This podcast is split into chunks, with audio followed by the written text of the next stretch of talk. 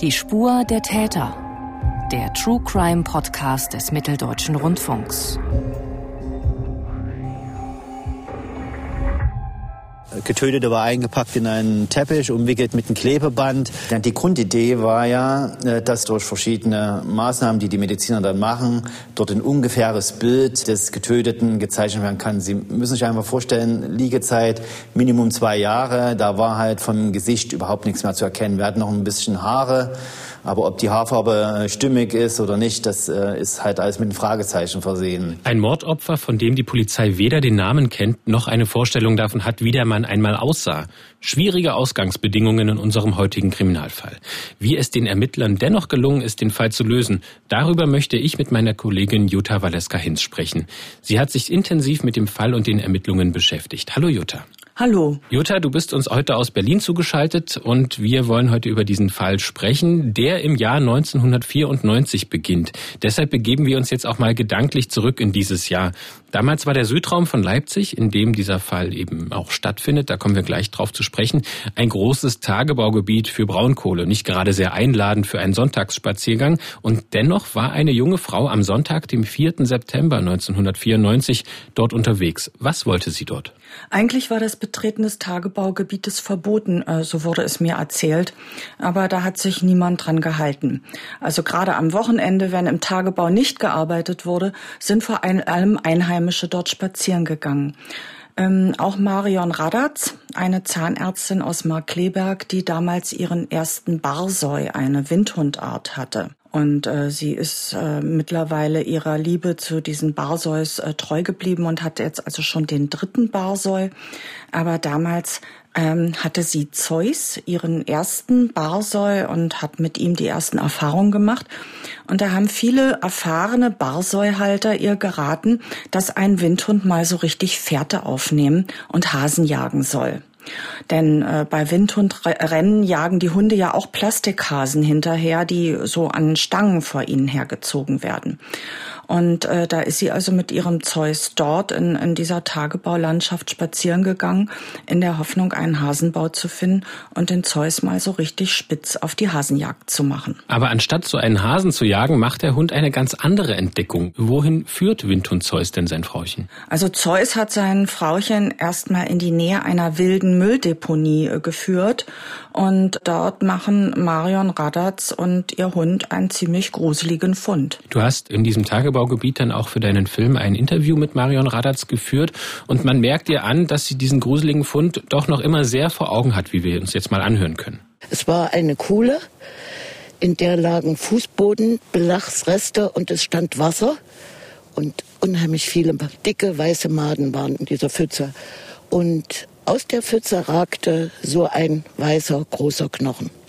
Ich wurde skeptisch, weil die Maden und der Knochen, das passte irgendwie nicht zusammen, dass ein Tier verendet ist, dass Schlachtabfälle in den Wald geworfen wurden und bin eben näher rangegangen und habe gesehen, dass es ein menschlicher Knochen war. Das klingt ja sehr analytisch von Frau Radatz. Warum ist sie sich denn so sicher, dass es sich nicht um die Überreste eines Tieres handeln kann? Also Marion Radatz war damals Anfang 30, aber schon fertige Zahnärztin. Und da hatte sie während des Studiums natürlich auch Anatomiekurse. Und das heißt, sie konnte also sofort erkennen, dass es sich nicht um einen Tierknochen, sondern um einen Menschenknochen gehandelt hat, zumal das ein äh, Oberschenkelknochen war, also ein, ein großer Knochen. Und ähm, sie hat sich dann sofort entschlossen, ihren Hund einzupacken ins Auto und ist zur Polizei nach Markleberg gefahren. Aber dort hat man ihr überhaupt nicht geglaubt. Die haben gedacht, die Frau macht Spaß. Aber als sie dann gesagt hat, ich bin Zahnärztin und kann sehr wohl ein Tier von einem Menschenknochen unterscheiden, äh, erst da hat man die Sache dann ernst genommen und hat dann sofort die Kripo und die Spurensicherung in Leipzig benachrichtigt. Und die sind dann zusammen mit Marion Radatz zur Fundstelle gefahren, äh, denn alleine hätte die äh, Polizei das wahrscheinlich gar nicht gefunden. Das war so versteckt, das musste ihnen Marion Radatz zeigen. Das Gelände, zu dem Marion Radatz die Beamten führt, sieht heute ja ganz anders anders aus. Es liegt direkt neben dem Zwenkauer See. Ähm, das ist einer der Tagebauseen, die wir jetzt hier im Süden von Leipzig haben. Überall sind da jetzt kleine Birkenwälder und es ist alles schon recht bewachsen. Du warst ja mit ihr nochmal dort. Wie hat es denn aus ihrer Sicht auch 1994 ausgesehen? Und du hast ja auch die Aufnahmen der Polizei gesehen. Kannst du unseren Hörerinnen und Hörern mal beschreiben, wie dieses Gelände damals so gewirkt hat. Man muss sich einfach vorstellen, äh, in diesem Gebiet wurde 78 Jahre lang Braunkohle abgebaut. Und äh, erst am 30. September 1999 ist der Abbau dort eingestellt worden. Und die Landschaft nach und nach renaturiert und die zentrale Grube zum Zwenkauer See geflutet worden. Aber 1994, als Marion Radatz die Leiche entdeckt hat, war der Tagebau in vollem Gange. Und das war da eine richtig durchfurchte, öde Mondlandschaft mit mit riesigen ausgekohlten Flächen und Abraumhalden. Und bis auf die äh, paar Sonntagsspaziergänger war dort auch kaum jemals ein Mensch unterwegs. Äh, die, die Arbeit wurde von gigantischen Förderbrücken und Braunkohlebaggern verrichtet. Also auf den Bildern, die ich gesehen habe, sah es da wirklich gespenstisch aus. Also eigentlich ein ganz guter Ort, auch um eine Leiche zu verstecken, wenn man so will. Naja, ja und nein. Also einerseits waren dort kaum Menschen unterwegs. Das war insofern sicher vor Entdeckung. Aber andererseits zeugt natürlich die Auswahl dieses Fundes Fundortes von wenig Weitblick, denn die Täter hätten zumindest damit rechnen müssen, dass die Grube, äh, die Braunkohlegrube äh, wandert und äh, dann hätte man beim Aushub neuer Erde eben auch das Skelett gefunden. Aber was damals, glaube ich, niemand äh, geahnt hat, war, dass sich der Zwenkauer Tagebau eben äh, gut zwei Jahrzehnte später zu einem sehr begehrten Naherholungsgebiet für die Leipziger und Mark Kleberger entwickeln würde. Die Polizei hat damals 1994 auch schon ein Tatortvideo angefertigt. Das war damals noch nicht so alltäglich. Das wurde dann später auch veröffentlicht. Was ist denn darauf zu sehen? Naja, man sieht, äh, dass da erstmal eine Menge Müll liegt, aber dann sieht man eben auch diese Kuhle, in der ein hellbrauner Teppich, also so eine Art Auslegware liegt. Und man sieht das Klebeband und man äh, hat offensichtlich den äh, Teppich aber auch am Fundort schon geöffnet und sieht Knochen, die zum Teil mit so rotem Plastikband umwickelt sind, also wie so eine Art Wäscheleine. Und äh, in der Rechtsmedizin hat man dann festgestellt, dass die Handgelenke des Toten damit gefesselt waren. Angesichts dieser Bilder hat die Polizei dann sehr schnell keinen Zweifel mehr, dass es sich eben um eine menschliche Leiche handelt, die da eben in diesen Teppich eingewickelt ist. Und die Tatsache, dieses Einwickeln in einen Teppich, das lässt doch auch weitere Vermutungen zu. Welche sind das denn? Zum einen war dadurch klar, dass hier kein Suizid und auch kein Unfall vorlag, sondern eben ein äh, Gewaltverbrechen. Und dass das Opfer eben auch nicht an Ort und Stelle umgebracht worden ist, also Tatort und Fundort, unterschiedlich waren. Denn das ist ja nicht davon auszugehen, dass äh, der oder die Täter an Ort und Stelle dort im Zwenkauer Tagebau Teppich, Klebeband und Wäscheleine zur Hand hatten, um den Toten nach dem Mord daran einzuwickeln und zu vergraben. Nein, also der Tote muss äh, irgendwo anders umgebracht worden sein und dann in Teppich eingewickelt hierher gebracht worden. Die stark verweste Leiche in der Rechtsmedizin wird dann in Leipzig untersucht. Was kann man dann dort alles ganz genau feststellen? Naja, man hat also dort festgestellt, dass es sich um einen jüngeren Mann handelte, der etwa 23 bis 35 Jahre alt war, etwa 1,85 Meter groß und eine recht äh, kräftige Statur hatte und äh, dass er etwa zehn Zentimeter lange Haare hatte, die ähm, einmal hell bis etwa dunkelbraun waren. Das ist immer nach einer Liegezeit von etwa ein bis zwei Jahren, die also die Rechtsmediziner vermutet haben, bei diesem Fund nicht mehr so genau feststellbar. Und als Todesursache haben die Rechtsmediziner festgestellt, dass der Mann aus äh, nächster Nähe erschossen wurde. Und zwar in den Hinterkopf. Das erklärt auch noch einmal der Ermittler der Mordkommission Mario Luda. Es sah aus wie ein aufgesetzter Schuss, also eine Art Hinrichtung vielleicht, aber zumindest aus nächster Nähe. Und äh, das spricht schon für eine gewisse Skrupellosigkeit des Täters. Das heißt also, die Ermittler konnten sich sicher sein, dass es sich um ein Tötungsdelikt handelt. Die männliche Leiche muss aufgrund der starken Verwesung bereits länger im ehemaligen Tagebaugelände gelegen haben. Aber es ist nach wie vor völlig unklar, wer denn der Tote ist. Warum kommt die Polizei da erstmal nicht voran? Erstmal gab es überhaupt kaum Hinweise auf die Identität. Trotzdem glaubten die Ermittler am Anfang noch, dass sich der Tote bald identifizieren ließe, denn in der Rechtsmedizin hat man eine auffällige Metallplatte in seinem linken Unterschenkel äh, gefunden. Also die war nach einem sogenannten Drehbruch chirurgisch mit einer Platte versorgt worden. Und die Rechtsmediziner sind erstmal davon ausgegangen, dass der junge Mann vielleicht mal einen Sportunfall hatte oder sich beim Skifahren das Bein so verdreht, dass es gebrochen war. Und der Rechtsmediziner Christian König beschreibt noch ein paar Details eben zu dieser Platte. Wir haben vor der Obduktion eine Röntgenuntersuchung durchgeführt. Hier ist ein chirurgisch versorgter Knochenbruch zu erkennen, mittels einer Zugschraube und sieben Schrauben, mit denen diese Platte befestigt ist. Als wir die dann später vom Knochen gelöst haben, haben wir einen Schriftzug MLW 119 gefunden, die Herstellerbezeichnung und Typenbezeichnung, also ein medizinisches Gerät aus DDR-Zeiten. Die Hoffnung ist nun also mit Hilfe dieser eingesetzten Platte den Toten dann doch schnell über die Akten zu bestimmten operativen Eingriffen in den Krankenhäusern zu identifizieren. Wie kommt die Polizei denn da voran? Das war also sehr schwierig. Die haben, ähm, soweit ich weiß, fast alle oder alle Krankenhäuser in Mitteldeutschland angeschrieben. Die haben sogar Anzeigen im Deutschen Ärzteblatt geschaltet in der Hoffnung, dass sich vielleicht irgendein Chirurg an diese Operation und den Patienten erinnern kann.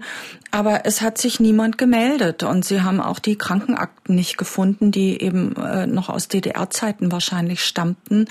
Insofern zerschlug sich die Hoffnung da sehr schnell darüber jemanden zu identifizieren. Und das Problem war auch, dass die Platte selbst dann doch eher ein Massenprodukt in der DDR war, wie auch Ermittler Mario Luda beschreibt. Wir haben auch den Hersteller gefunden im Bereich Chemnitz, aber das war halt äh, eine Massenproduktion von diesen Platten. Das war einfach nicht mehr nachvollziehbar, in welchem Krankenhaus äh, in Sachsen oder in der äh, damaligen DDR die Platte eingesetzt worden ist. Es gab auch keine DNA-Datenbanken. Und wir hatten jetzt wirklich nichts, was irgendwie relativ zügig eine Identifizierung hätte herbeiführen können. Das war einfach eine Nullnummer in diesem Fall. Wie diese Platte ausgesehen hat, die dem Mann nach der Verletzung ins Bein eingesetzt wurde und auch Teile des Fundortvideos, allerdings natürlich noch etwas, was man sich auch ansehen kann. Das können Sie sehen, liebe Hörerinnen und Hörer, im Film von Jutta Hinz. Und den finden Sie in der ARD-Mediathek unter Kripo Live Tätern auf der Spur oder einfach dem Link in unserem Beschreibungstext in unserem Podcast folgen und auf den Link klicken. Der Mann, dessen Leiche 1994 in einem Tagebau bei Leipzig gefunden wurde, hatte für die Ermittler weiterhin keinen Namen. Sie hatten keine, keinen Ansatz, um ihn zu identifizieren. Wie man also jetzt diesen mutmaßlichen Mord aufklären kann, wenn man gar nicht weiß, wer der Mann überhaupt ist, das ist die Frage, die sich der Polizei stellt. Wie ist die Polizei und wie sind die Ermittler und Staatsanwaltschaft mit dieser schwierigen Situation umgegangen, Jutta? Also noch im September 1994 wurde eine Mordkommission ins Leben gerufen, in der zeitweise bis zu 15 Ermittler intensiv gefahndet haben. Und ein weiterer Anhaltspunkt, nachdem das also mit der Metallplatte äh, nicht funktionierte, waren eine goldfarbene Uhr und eine goldene Halskette. Und diese goldene Halskette hatte einen Sternzeichen Löwe-Anhänger, nach der sich dann auch die Mordkommission Moko Löwe benannte. Also man hat versucht, über diese Schmuckstücke und auch über die Herkunft der Kleidungsstücke auf die Identität des Mannes zu schließen. Aber ähm, auch das brachte nicht viel. Denn äh, einmal hatten die Täter äh, die Etiketten aus seiner Kleidung herausgetrennt und auch der Schmuck hat sich also als Massenware entpuppt. Das war kein, keine besonders wertvollen Sachen. Ähm, auch ein Abgleich mit allen vermissten Fällen der letzten Jahre verlief ergebnislos. Und die einzige Hoffnung war dann schließlich äh, eine Gesichtsweichteilrekonstruktion. Ne? Aber auch das war schwierig. Das war also damals in Deutschland noch eine wenig gängige Methode. Da gab es, soweit ich weiß, nur einen einzigen Professor in Bonn, äh, der das gemacht hat an der Uni und der hatte Wartezeiten von mehreren Jahren. Also die wussten wirklich nicht mehr, wie sie äh, die Identität des Mannes aufklären sollten, die Leipziger Ermittler. Wir haben hier in unserem Podcast schon einmal ausführlich über die sogenannte Gesichtsweichteilrekonstruktion gesprochen. Da ging es um das Knochenrätsel aus der Dippoldesweider Heide. Den Link zur Episode gibt's auch in unseren Shownotes. Jutta, vielleicht kannst du aber für die Hörerinnen und Hörer in unserer heutigen Episode noch einmal kurz erklären, was sich hinter der Gesichtsweichteilrekonstruktion verbirgt. Ja, heute ist äh, diese Gesichtsweichteilrekonstruktion äh, zum Glück auch in Deutschland eine sehr gängige forensische Methode, um einen unbekannten Toten zu identifizieren. Allerdings äh, sind Experten auf diesem Gebiet immer noch Mangelware. Mit einer von Ihnen, äh, einer der Expertinnen konnte ich sprechen. Das ist Steffi Burrat. Äh, sie ist Sachverständige für visuelle Personenidentifizierung beim Landeskriminalamt Sachsen-Anhalt. Und äh, sie hat mir eben auch sehr verständlich erklärt, wie sie ein Gesicht rekonstruieren kann. Und dazu erhält sie erst einmal persönlich von dem entsprechenden Sachbearbeiter der zuständigen Polizeidienststelle den Schädel des unbekannten Toten und den Obduktionsbericht. Und äh, den liest sie sich also ganz genau durch, um erstmal so viel wie möglich über die Person, über die möglichen Todesumstände äh, zu erfahren, über sein Alter, sein äh, oder ihr Gewicht äh, beziehungsweise Geschlecht und natürlich auch die Herkunft des äh, Toten, die angenommene. Und dann hat sie so ein schlaues Buch. Da wurden mal Menschen mit Ultraschall vermessen vor ähm, ein paar Jahren. Und man hat dann quasi die Weichteilhöhen des Gesichts bestimmt, also die Dicke von Gewebe, die Muskulatur und Fette ermittelt. Und da hat man dann diese Werte in Tabellen eingetragen, also zum Beispiel ein Mann im Alter von 50 bis 59 Jahren, der hat an der dicksten Stelle oberhalb der Stirn sechs 0,5 Millimeter und an der dünnsten Stelle hat er eine Weichteildicke von 4 Millimetern.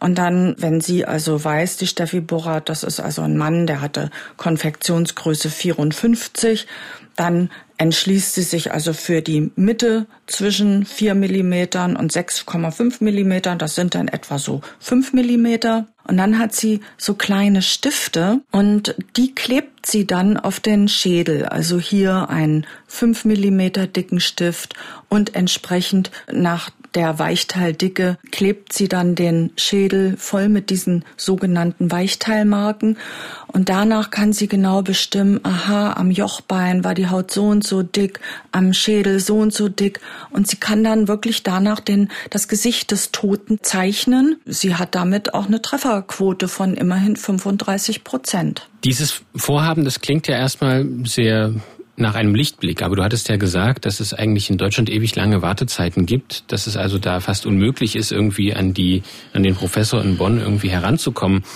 Wie kommt die Polizei denn dann doch weiter? Ja, das war wirklich ein großer Zufall. Der Mario Luder, äh, der, den wir vorhin schon gehört haben, der war ja Ermittlungsführer damals in dieser Mordkommission Löwe. Und der war Anfang 1998 bei einem Empfang eingeladen in Leipzig und zwar beim stellvertretenden amerikanischen Botschafter. Und da kam die Sprache auf diesen mysteriösen, unbekannten Toten und der Mario Luder, ähm, der sich offensichtlich sehr innerlich mit diesem Fall auch beschäftigt hat, hat dem stellvertretenden amerikanischen Botschafter von diesem Fall erzählt und gesagt, was sollen wir machen? Wir kommen einfach nicht weiter in dieser Geschichte.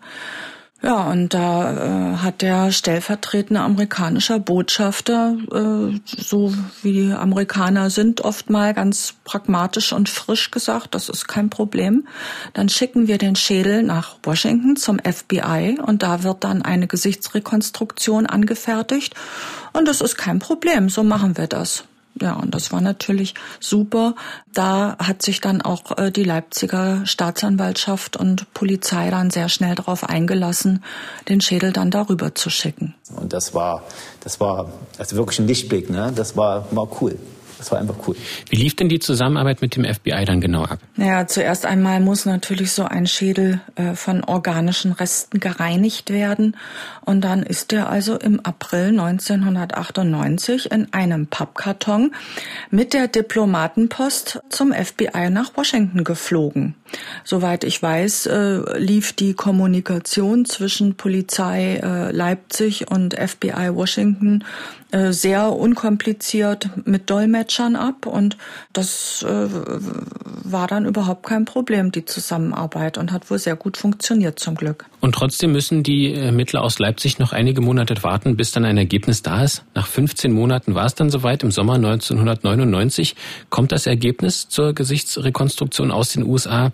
Was haben die Ermittler des FBI den Beamten in Leipzig denn geschickt? Erstmal haben sie natürlich den Schädel zurückgeschickt. Der wurde dann, soweit ich informiert bin, auch beerdigt, ganz normal, dieser Schädel.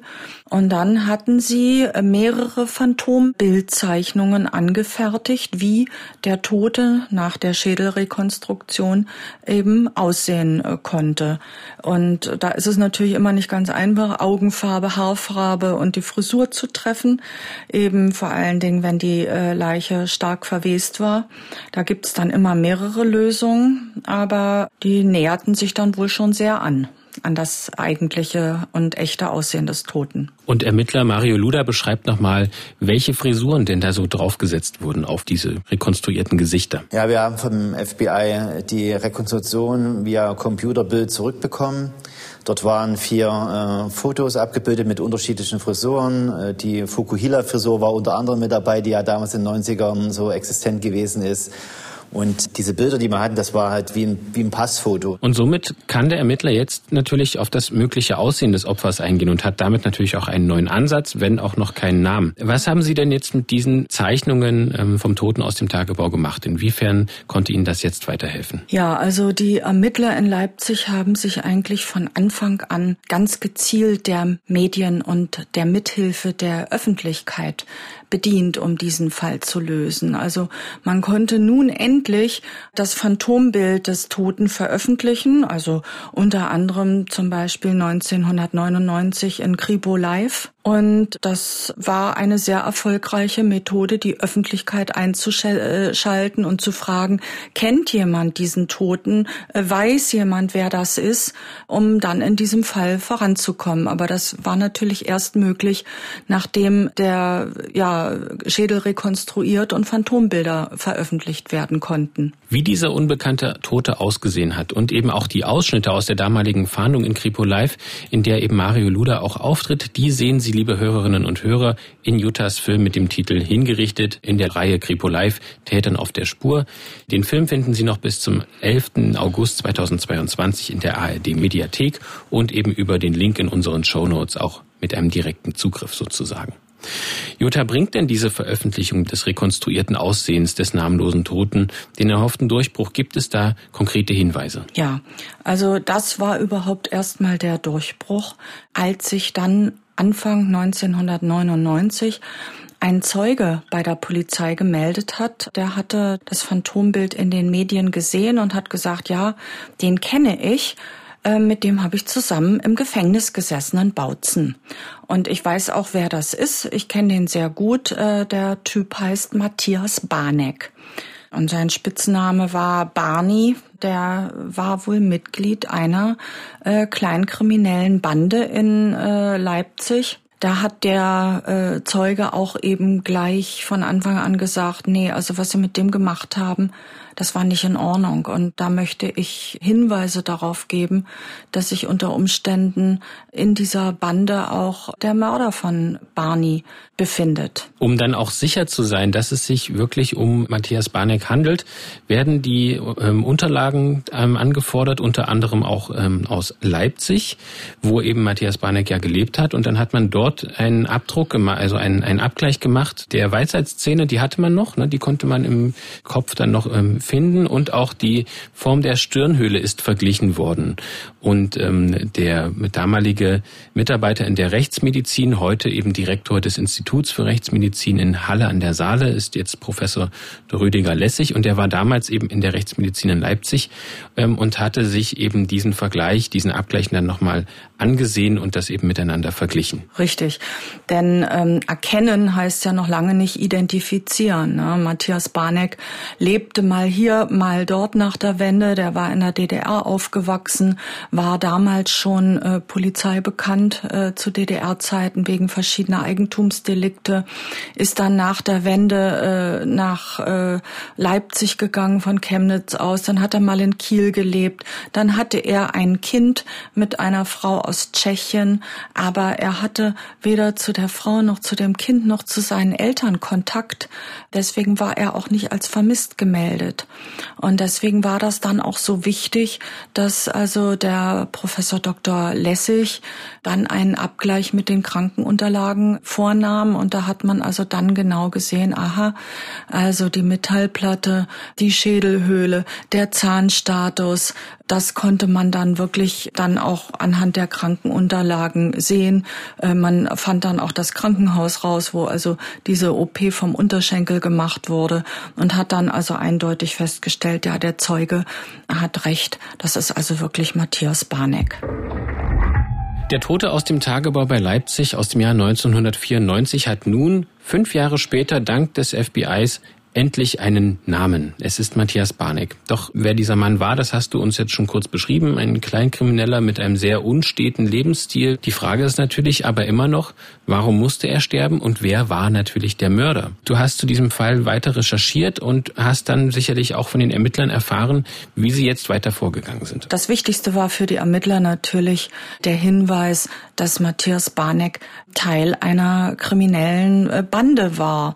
Und ihre Recherchen haben dann ergeben, dass also es sich um ein Sextett handelte. Einer davon war eben Matthias selbst, Matthias Barneck. Und das waren alles Leute, die zum Teil sich bei der Arbeit in einer Reifenfirma kennengelernt hatten, zum Teil arbeitslos waren. Die meisten von ihnen hatten also schon Vorstrafen, waren also schon zu DDR-Zeiten Polizei bekannt und hatten mal äh, Wohnung, mal keine Wohnung, also führten allesamt einen sehr unsteten Lebenswandel.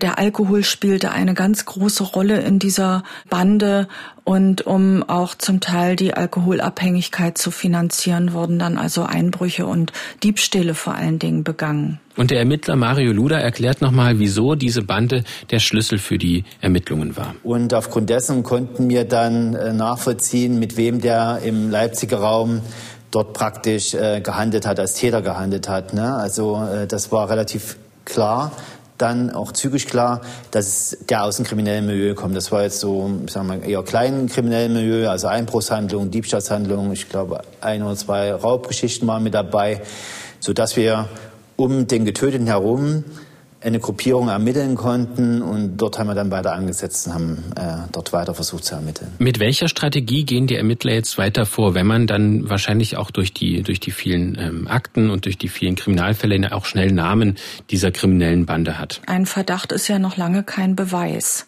und da war für die Polizei jetzt natürlich die Frage, wie weisen wir diesen äh, Verdächtigen den Mord nach. Und da hatte die Leipziger Polizei eine sehr erfolgreiche Ermittlungstaktik eingesetzt. Und zwar ging das wieder über die Medien. Also sie haben gezielt den Ermittlungsstand veröffentlicht, in Zeitungen, auch wieder bei Kripo Live im Übrigen, und haben damit natürlich die Täter beunruhigt und aufgeschreckt. Und dann haben sie bei der Staatsanwaltschaft beantragt, dass die Telefone der Täter abgehört werden konnten, der vermutlichen Täter, also der, der Verdächtigen abgehört wurden. Und dann mussten die eigentlich nur darauf warten, dass die sich verabreden untereinander, dass die sich durch Täterwissen, was sie am Telefon preisgeben, äh, selbst verraten. Und äh, sie haben zum Beispiel auch die Polizei äh, mit dem Ermittlungsstand gezielt in die Briefkästen der äh, Verdächtigen geworfen. Und äh, das hat äh, geklappt. Und das klappt. Also die Leute gehen tatsächlich diesem, dieser Ermittlungstaktik dann in die Falle. Ja, das war also eine sehr erfolgreiche Ermittlungstaktik. Die Bande hat sich dann kurz darauf mit Täterwissen am Telefon selbst verraten. Und am 15. Juni 1999 konnte man dann die fünf festnehmen. Und wie verhalten sich die Verdächtigen dann in den Vernehmungen bei der Polizei? Dazu möchte ich äh, vielleicht noch sagen, wie da die einzelnen Beziehungen zueinander waren. Also da gab es einmal ein Ehepaar, ein älteres, äh, Lydia und Theo H. Dann äh, gab es einen jungen Mann, äh, der damals 23 Jahre alt war, Mike K. und seine Lebensgefährtin Cornelia R. und den Bruder von Cornelia R., Uwe R. Und diese fünf haben sich eigentlich gegenseitig vor allen Dingen beschuldigt. Also das äh, Ehepaar Lydia und Theo H. hat die Schuld auf Mike und Cornelia äh, geschoben und der Uwe hat gesagt, na ja, äh, äh, die anderen waren's, ich wollte meine Schwester beschützen. Also das war äh, nicht ganz einfach in der Untersuchungshaft für die Polizei da durchzusteigen, aber glaubhaft äh, war im Endeffekt wohl die junge Frau Cornelia, denn die war im dritten Monat schwanger von ihrem Lebensgefährten Mike. Und die hat sehr genau schildern können, äh, was sich damals wohl auch im Vorfeld abgespielt hat mit der Bande.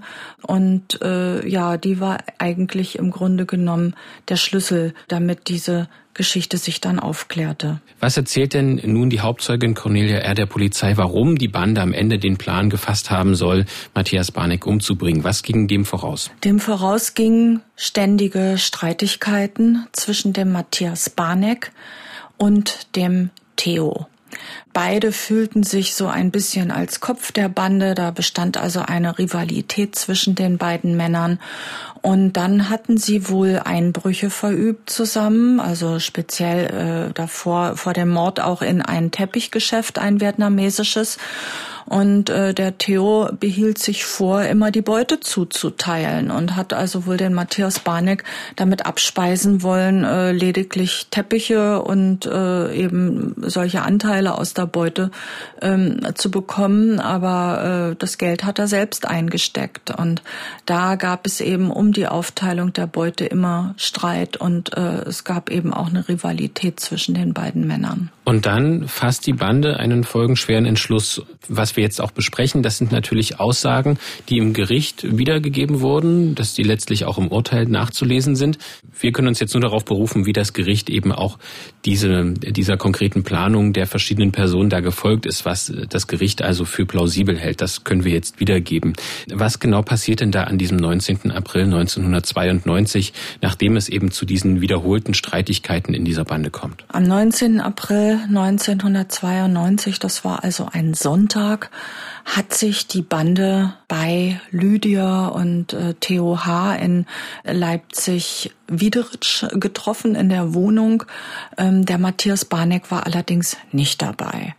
Da kam es an diesem Nachmittag bis in den Abend hinein, bis in den späten Abend hinein zu einem richtigen Trinkgelage. Und im Zuge dieses Trinkgelages äh, wurde wohl auch besprochen, dass Matthias Barneck erschossen werden soll. Der Theo hat dann wohl auch eine, eine, Pistole auf den Tisch gelegt mit Schalldämpfer, um also diesen Mordplan zu bekräftigen. Und das wissen wir daher, dass die Cornelia, die eben im dritten Monat schwanger war, im Nachbarzimmer gelegen hat und sich ausruhen wollte. Es war die einzige, die nicht mitgetrunken hat und wohl zum Teil äh, mitbekommen hat oder im Nachhinein rekonstruieren konnte, dass also äh, der Mord an diesem Abend geplant wurde. Können wir das jetzt so konkret sagen, dass sie diesen Plan rekonstruieren konnte oder liegt das vielleicht an den Aussagen der verschiedenen Personen, dass sie sich gegenseitig beschuldigen, ohne Cornelia dabei zu haben? Also ähm, die haben sich gegenseitig beschuldigt, aber am Ende konnte man natürlich vor allen Dingen auch durch die Zeugenaussage desjenigen, der sich am Anfang äh, 1999 bei der Polizei gemeldet hatte, um den Matthias Barneck zu identifizieren, konnte man rekonstruieren rekonstruieren, dass also viele der Aussagen, die in der Untersuchungshaft abgegeben wurden, falsch waren. Also Theo hat zum Beispiel erklärt, dass er niemals im Besitz einer Waffe gewesen ist, aber der Zeuge äh, wusste es besser und hat gesagt, das stimmt so nicht. Ich habe den Theo öfter gesehen, nicht nur mit Luftdruckgewehren, sondern auch mit scharfen Waffen.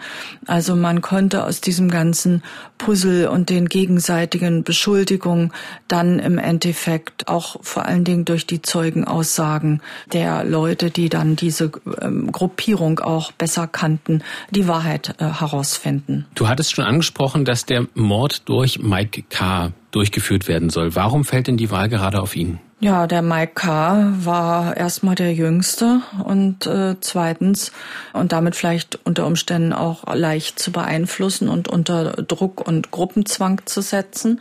Aber wesentlicher war, dass er, der Matthias Barneck zu dieser Zeit bei ihm, also bei dem Mike, und der Cornelia äh, wohnte in äh, Leipzig-Lindenau. Und da bot es sich natürlich an, dass Mike den Matthias Barneck erschießt wenn er nach Hause kommt und den Matthias Barneck dort antrifft. Und zieht Mike diesen Auftrag dann auch sofort durch oder wie geht es jetzt weiter? Man muss natürlich jetzt auch wieder sagen, alles, was wir jetzt hier wiedergeben, ist eben durch die verschiedensten Aussagen letztlich rekonstruiert worden. Die sind dann in dieser Nacht noch äh, nach Hause gefahren und der Mike hat auch äh, den Matthias Barneck zu Hause angetroffen und hat allerdings sehr gezögert, diesen Plan auszuführen, denn Matthias Barneck hat ihm natürlich vertraut Tod. Eigentlich hat sich Mike mit Matthias Barneck auch sehr gut verstanden. Zwischen den beiden Männern gab es eben keine Probleme. Und er hat gezögert und hat sogar noch wohl überlegt, ob er den äh, Matthias Barneck nicht einweiht und ihn vor Theo und äh, Lydia warnt.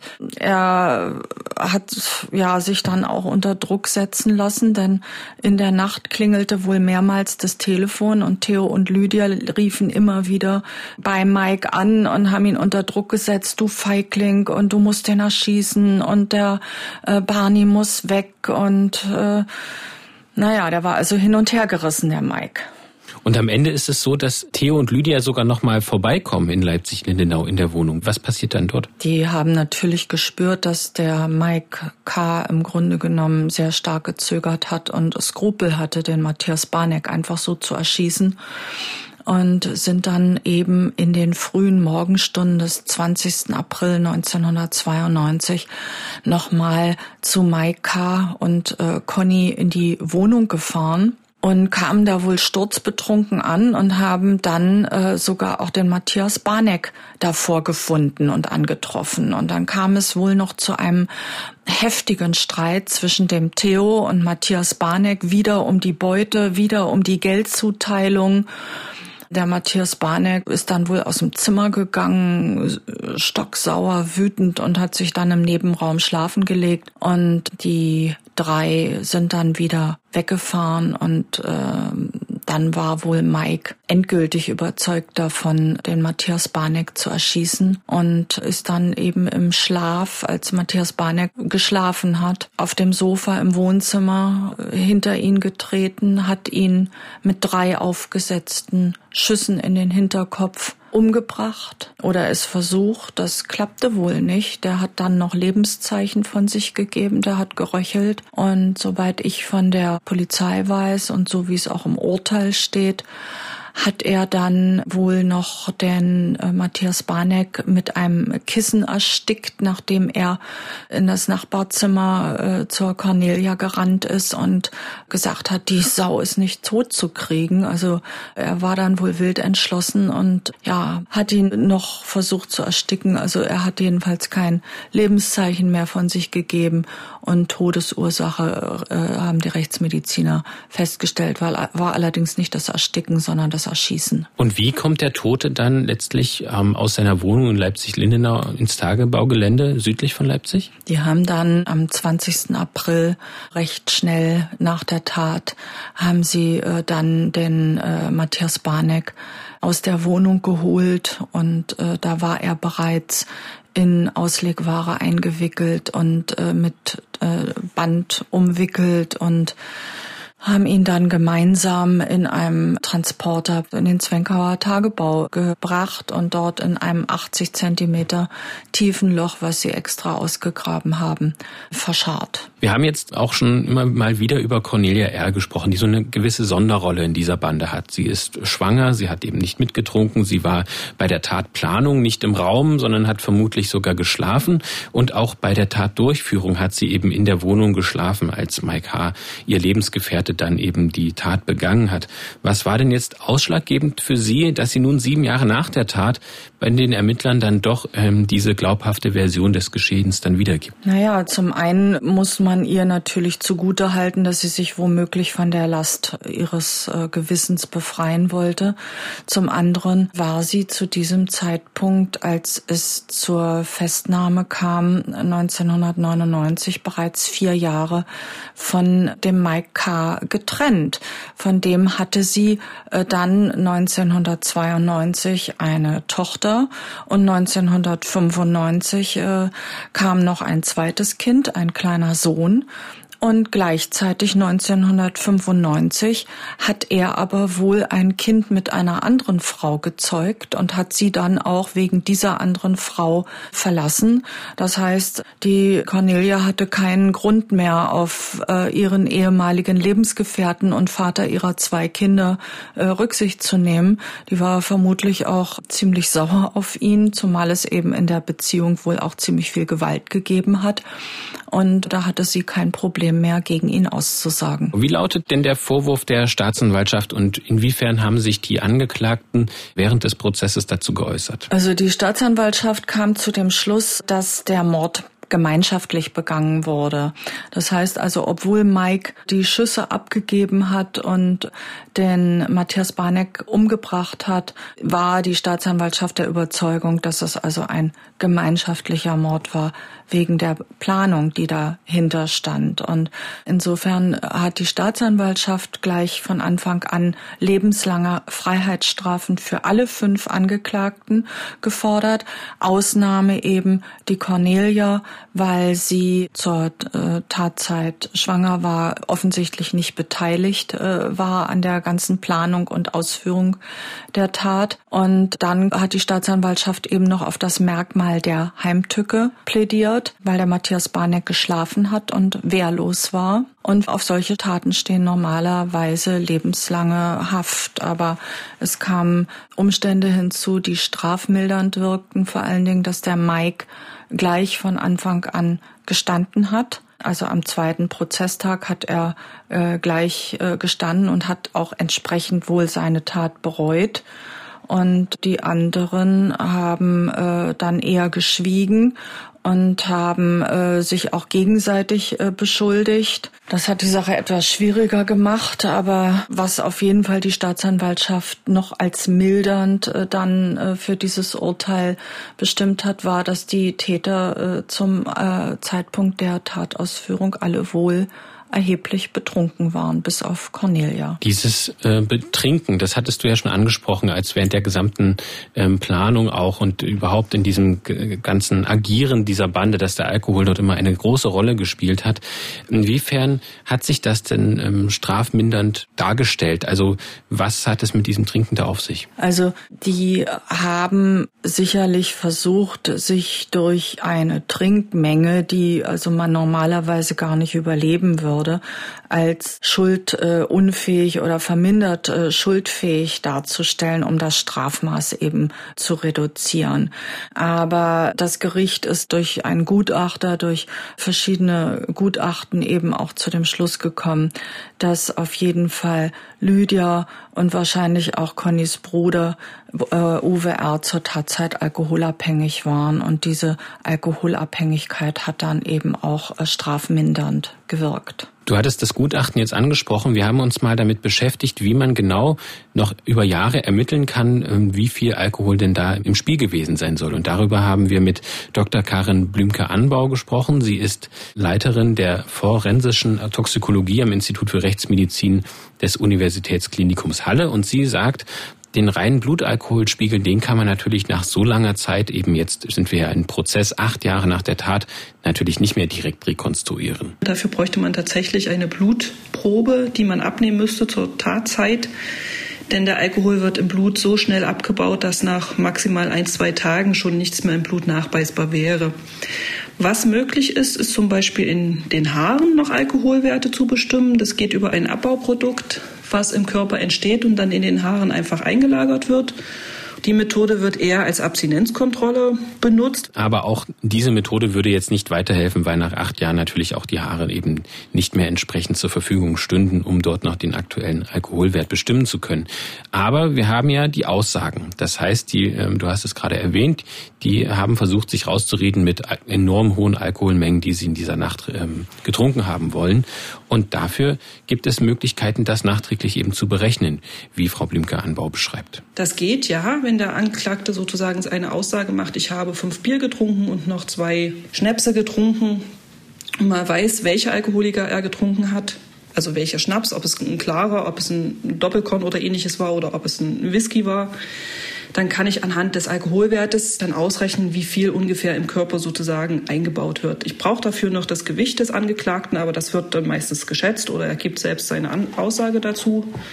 Und diese Berechnungen werden sehr, sehr häufig durchgeführt. Wie war das denn in dem ganz konkreten Fall? Wir haben jetzt gesagt, die haben doch sehr übertrieben mit dem, was sie dort angegeben haben. Was genau wollen die denn getrunken haben vor dieser Tatplanung? Also Lydia hat zum Beispiel angegeben, sie hat 1992 zwei bis drei Flaschen braunen Schnaps pro Tag getrunken, also Weinbrand vermutlich.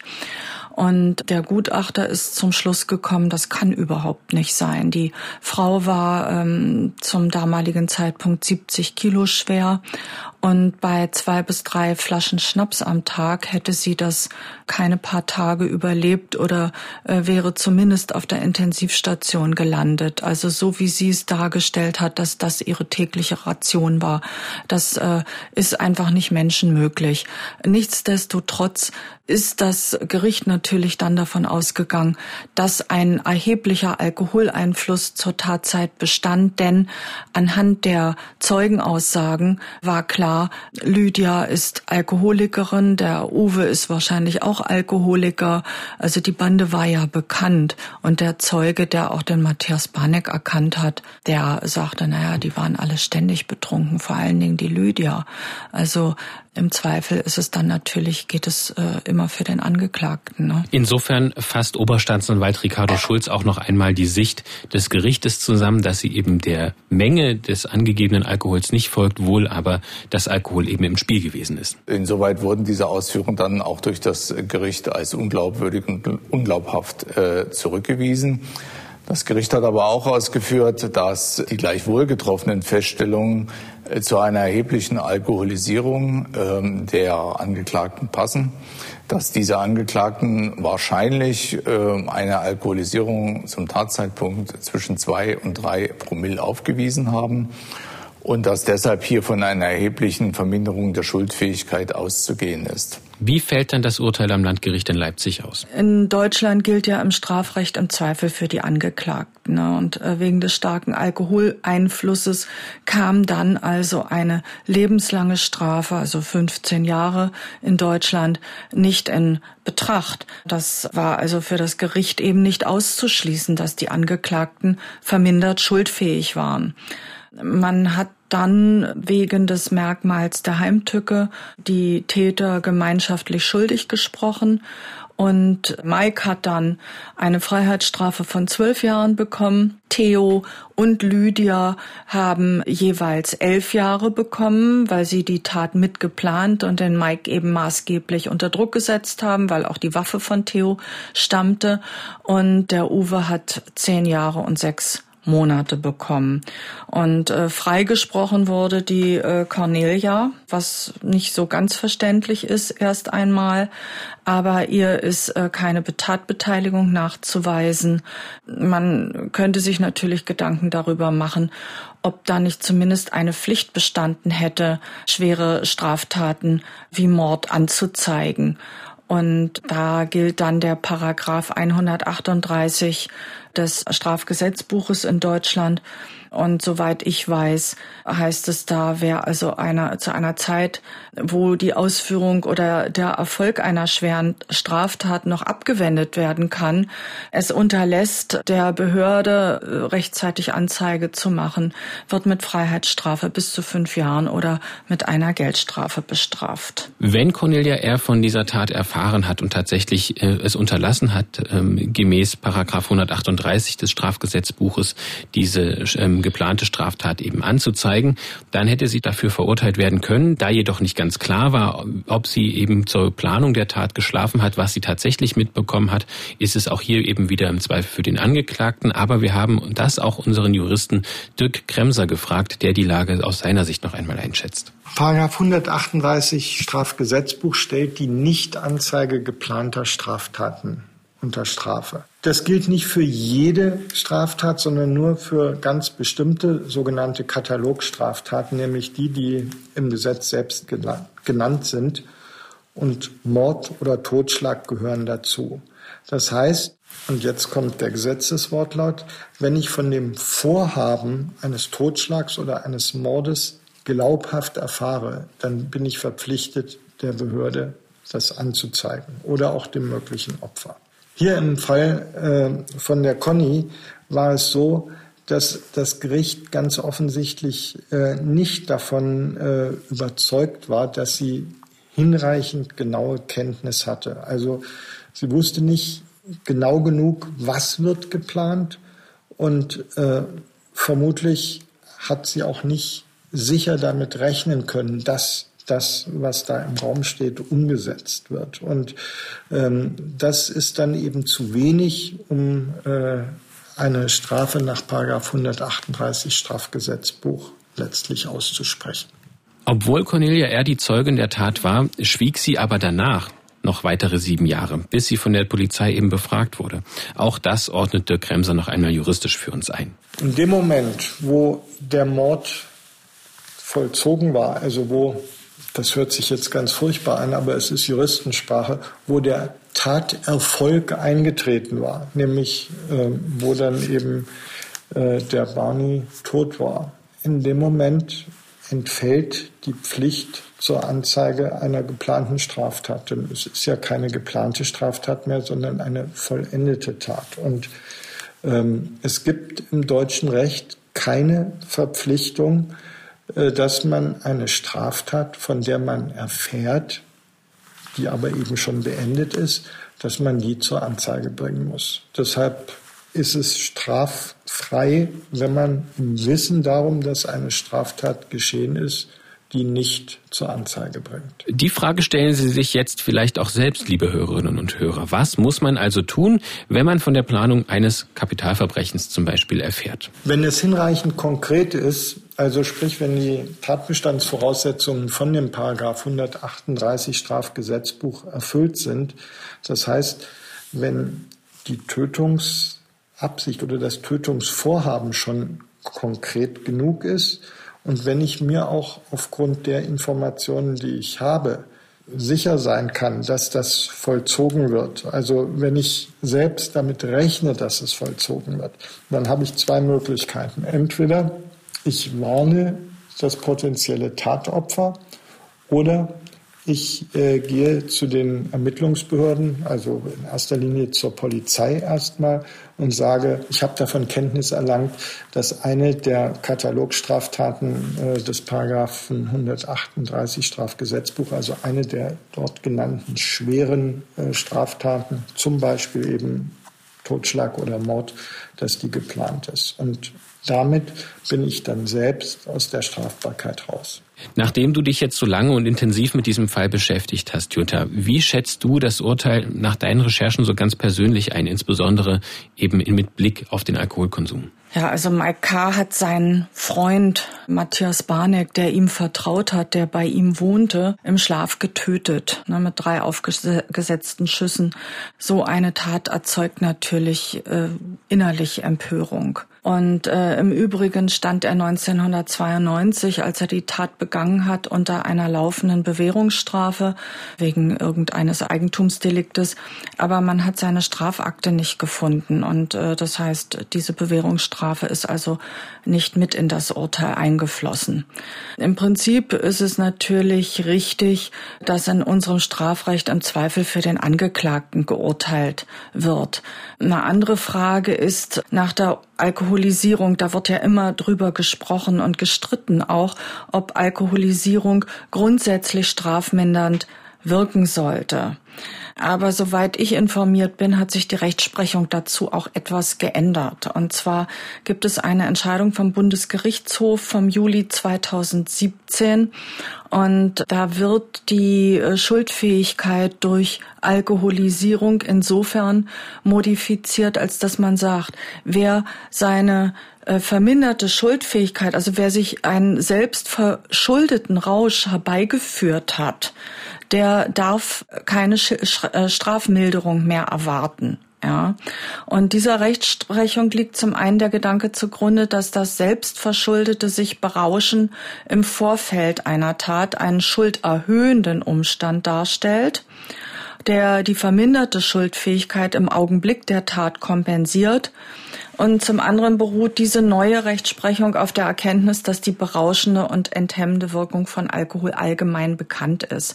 Und insofern ist ja davon auszugehen, dass dieses Urteil heute wahrscheinlich ein bisschen anders ausfallen würde, zumindest bei Mike K. und dem TOH, bei Lydia und Uwe R. Äh, möglicherweise nicht, denn was immer noch gilt ist, wenn jemand also alkoholkrank ist, das heißt, er kann nichts dafür. Er verschuldet seinen Rausch nicht selbst, sondern ist eben alkoholkrank, liegt nach wie vor das Merkmal einer verminderten Schuldfähigkeit vor. Lassen wir zum Schluss noch einmal die Menschen zu Wort kommen, die hauptsächlich zu der Aufklärung des Mordes beigetragen haben.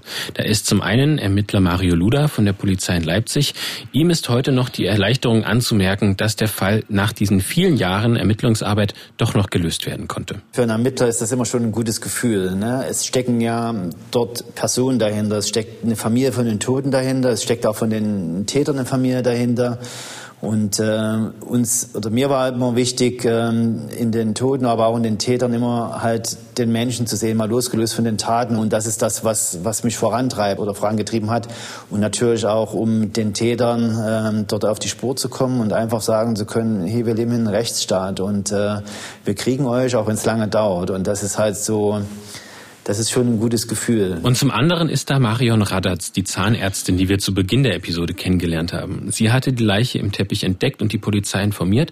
Und sie hat dir erzählt, dass sie dieser grausige Fund über Jahre weiter beschäftigt hat, dass sie unter anderem auch die Zeitungsartikel dazu gesammelt hat. Sowas vergisst man nicht. Das ist mir unheimlich unter die Haut gegangen. Und was uns natürlich interessiert hat, wer das war, wie das Ganze abgelaufen ist. Es gab damals ja noch nicht im Fernsehen CSI und Criminal Minds und die ganzen Filme, die genau minutiös zeigen, wie ein Verbrechen aufgedeckt wird. Darum war das spannend und wir haben Anteil genommen. Jutta, abschließend noch ein Wort zu deiner Recherche. Du hast dich ja auf eine sehr lange Zeit Zeitreise begeben vom Anfang der 90er Jahre. Ähm, wie war das denn für dich? Wie schwer war es noch, die Interviewpartner zu finden ähm, und eben auch an die Akten ranzukommen, die ganzen Unterlagen für deine, ähm, für deine Recherchen zu bekommen? Wie war das? Na, am Anfang äh, sah das gar nicht so gut aus. Da drohte der Film schon äh, daran zu scheitern, dass die Akten bei der Staatsanwaltschaft Leipzig nicht mehr aufzufinden waren. Die haben sich dann zum Glück doch noch angefunden. Dann gab es die nächste Schwierigkeit, dass der damalige Leiter der Mordkommission, äh, der ist heute schon pensioniert, der äh, wollte auch nichts mehr sagen. Aber ich meine, Journalisten lassen sich ja nicht so leicht abschrecken. Und ich habe dann äh, zum Glück den Mario Luder gefunden und der konnte sich noch sehr, sehr gut an äh, diesen Fall erinnern, weil eben auch für ihn ungewöhnlich der so langjährige Erfahrung hat, aber dass eben das FBI Washington doch an der Aufklärung der Tat beteiligt war.